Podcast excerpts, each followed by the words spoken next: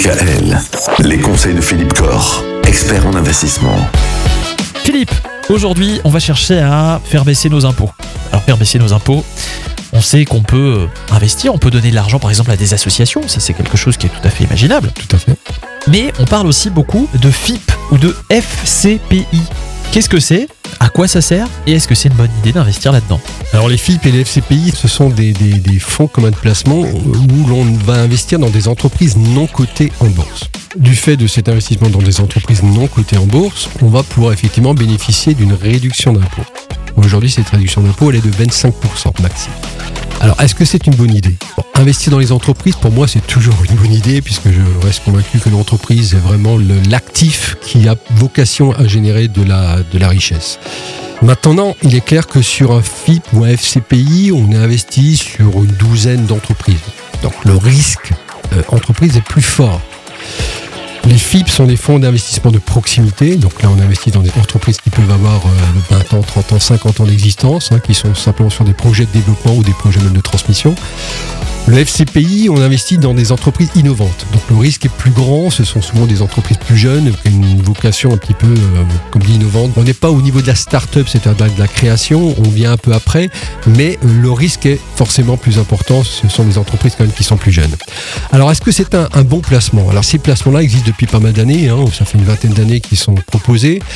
Il y a eu quelques dégâts, il faut bien reconnaître, dans les premières années où beaucoup d'opérateurs, de promoteurs ont voulu effectivement permettre aux épargnants de profiter de ces réductions d'impôts et derrière les choix d'entreprise où la gestion des participations n'a pas été très concluante. Aujourd'hui, avec l'expérience, on a déjà des placements qui sont euh, plus cohérents sur le plan économique en termes de durée. Donc c'est un placement qui est quand même, l'argent est bloqué 8-10 ans. Est-ce que c'est un placement qui peut être intéressant? Je pense que oui, parce qu'aujourd'hui les acteurs qui sont présents sur ce marché-là sont les acteurs qui ont fait leurs preuves. Et on a un effet levier de la réduction d'impôts qui est assez intéressant. Donc on peut se permettre de prendre un risque, il est très mesuré. Mais aujourd'hui, vous avez quand même des acteurs, vous avez des promoteurs sur ce genre d'investissement qui euh, ont des résultats tout à fait euh, pertinents. Demain, on va revenir sur le fameux PER, le plan d'épargne retraite. Vous vous en souvenez de ce PER On en a parlé déjà un peu. hein. À demain Retrouvez l'ensemble des conseils de DKL sur notre site internet et l'ensemble des plateformes de podcast. DKL, les conseils de Frédéric Hoff, le coach sportif. Retrouve euh, encore une fois cette semaine, Frédéric Hoff, euh, notre coach sportif, spécialiste aussi dans le bien-être. Il en parle du bien-être euh, cette semaine, notamment concernant l'entraide qui fait du bien. Oui, les valeurs humaines, les valeurs de la vie sont vraiment essentielles pour que chacun soit bien. On devrait se, plus souvent se rappeler l'importance des valeurs humaines. Mhm. Voilà.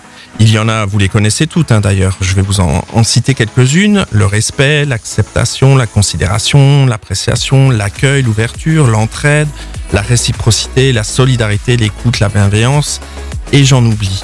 Euh, pour être bien, il faut agir sur toutes ces sphères-là. Mhm. Voilà pourquoi je mets en avant aujourd'hui l'entraide. Et l'entraide, comment ça se perçoit dans le domaine du sport? Alors dans le domaine du sport, eh bien tout simplement, il y a des sports dans lesquels on a besoin de s'entraider. Voilà, tout simplement pour être euh, efficace. Mhm. Un, un sport collectif par exemple, où euh, on peut pas jouer tout seul quoi. Même si on est le meilleur joueur du monde, si on tient pas compte de l'autre, si on n'aide pas l'autre, ça ne fonctionne pas. Et est-ce qu'on peut s'aider soi-même? Complètement. Mais aider les autres, c'est s'aider soi-même. Qui donne, reçoit. Ça, c'est une belle phrase. Merci beaucoup, Frédéric. Et donc, on va en parler tout au long de cette semaine de l'entraide qui fait du bien. Merci beaucoup. Retrouvez l'ensemble des conseils de DKL sur notre site internet et l'ensemble des plateformes de podcast.